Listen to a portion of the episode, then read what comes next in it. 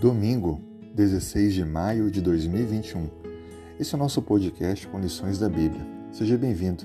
Se gostar, partilhe com seus contatos.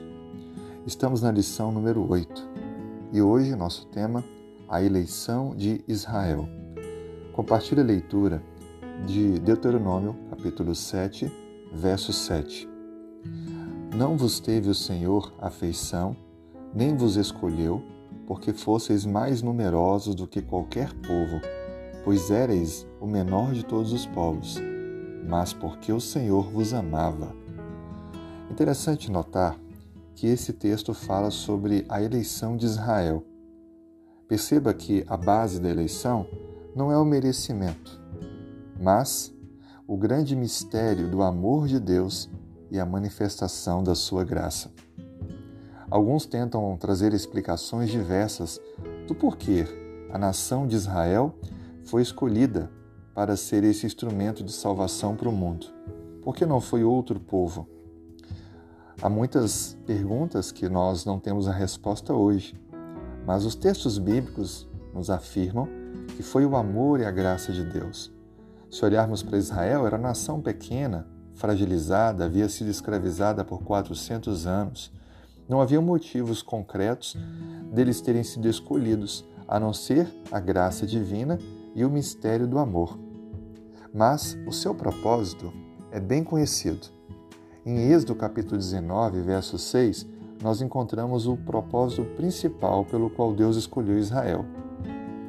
A palavra diz: Vós me sereis reino de sacerdotes, nação santa.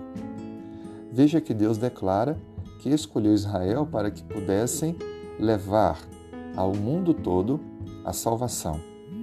Reino de sacerdotes deveriam ser mediadores entre o divino para que os humanos conhecessem melhor a Deus, para ser um instrumento para alcançar todo o mundo. Assim, compreendemos que Deus deu à nação de Israel uma missão. Assim como hoje também temos uma missão Biblicamente, somos o Israel moderno, o Israel espiritual. Temos uma mensagem a pregar ao mundo no contexto das três mensagens angélicas de Apocalipse 14. Ou seja, nós temos algo a dizer para as pessoas que ninguém está dizendo. Essa mensagem menciona o juízo de Deus, a breve volta de Cristo. Devemos, portanto, cumprir essa missão, ser esse veículo para levar as pessoas a encontrarem-se e entregarem-se a Deus.